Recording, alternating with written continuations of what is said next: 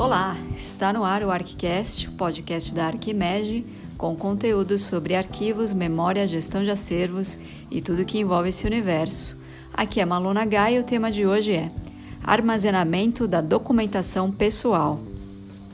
Nas últimas postagens, demos dicas de como classificar e higienizar sua documentação pessoal, seja ela em papel ou fotografia. Hoje indicaremos quais as melhores formas de armazenar suas memórias e seus papéis comprobatórios. Vem com a gente! Sabe aquela sua certidão de nascimento, diploma da faculdade ou qualquer outro documento ou foto que é importante para você? Deixando tudo misturado, as perdas de informação de escrita e imagem podem acontecer de maneira mais rápida do que o natural.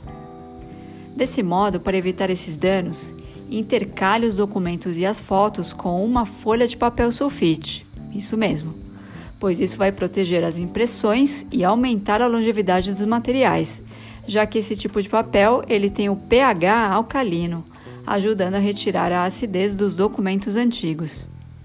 Para os documentos que precisam ser mantidos juntos, não é necessário entrefolhar cada elemento, Prenda o conjunto com um grampo de plástico e coloque sulfite antes e depois do bloco. Depois de interfolhar com sulfite o material em papel fotografia, evite utilizar pastas de papelão pardo, pois ele tem um caráter ácido e vai enfraquecer os seus documentos. Opte então por guardar tudo em pastas do tipo polionda que são feitas de um material inerte, ou seja, não reagem com os elementos químicos e, portanto, não causam danos na sua documentação. Também não lote a pasta, já que tudo precisa ter espaço para ficar bem acomodado e respirar. Separe as pastas por assunto. Nunca é demais ter pastas extras para os documentos que vão chegar.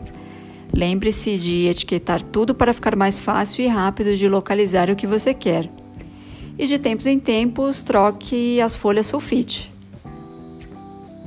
A escolha do local de guarda. Os locais úmidos e sem ventilação não são adequados para o armazenamento de papéis e fotos. A umidade, além de atrair insetos e fungos, vai deixar os documentos amolecidos e as tintas das impressões vão se dissolver, manchar e podem até desaparecer. Por isso, escolha um local que tenha ventilação, pois ela ajuda a diminuir a umidade relativa do ar. Excesso de sol também não faz bem, então evite lugares onde a luz solar incida diretamente tanto nos documentos quanto no móvel escolhido para guardá-los. Como dica, caso o arquivo fique perto da janela, você pode contar com cortinas para barrar a entrada da radiação solar direta. Saiba que o ideal é manter tudo em uma temperatura baixa, menor que 23 graus Celsius e com pouca umidade, menos de 65%, mas não abaixo de 15%, visto que isso pode causar o ressecamento. Ambientes com essas condições, elas minimizam o risco de degradação química e da presença de insetos e fungos. Você pode usar ar condicionado e desumidificadores, mas é preciso que eles fiquem ligados o tempo todo como sabemos que isso é difícil e se sua casa não tem todas essas circunstâncias, como a maior parte delas não tem mesmo, não tem problema. Tente chegar o mais próximo possível das condições ideais e tudo ficará bem. Caixas e a posição do armazenamento. Como é possível encontrar caixas de tamanhos variados, elas são úteis para guardar documentos e fotos grandes, sem que precisem ficar dobrados, por exemplo. Assim, opte por usar caixas do tamanho do material, para que não haja muito espaço sobrando e eles não fiquem sambando de modo a correrem risco de rasgar ou amassar. De preferência, as caixas que sejam feitas sem ácido e nem lignina. Um bom exemplo pode ser a caixa do tipo polianda mesmo. As caixas também podem conferir uma proteção extra para as pastas. É simples. Você compra a caixa que se adequa melhor e armazena as pastas com os documentos dentro delas. Isso é uma dica legal, principalmente para quem tem estantes vazadas, pois além de ficarem mais organizadas, contamos com o conforto visual. Papéis amplos e flexíveis podem ser enrolados. Para isso, use aqueles tubos feitos de materiais tampados com baixo teor de lignina e que tenham 5 centímetros a mais que a largura da folha.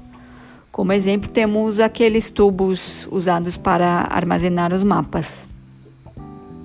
Não se esqueça que as pastas e as caixas devem sempre ficar na posição horizontal, deitadas. Por esse motivo, as pastas suspensas são práticas, mas elas mantêm o documento na posição vertical, o que causa a deformidade com a ação da gravidade. Por isso, fique atento. Esse foi o ArquiCast, podcast produzido pela Arquimed com a curadoria de Kathleen Moraes e Maluna Gai. Comentários ou dúvidas, escreva para arquimed.gmail.com. Não se esqueça de assinar nosso feed e conferir nossos conteúdos nas redes sociais arroba Arquimedia no Instagram, Facebook, WordPress e Medium. Até o próximo arquivo.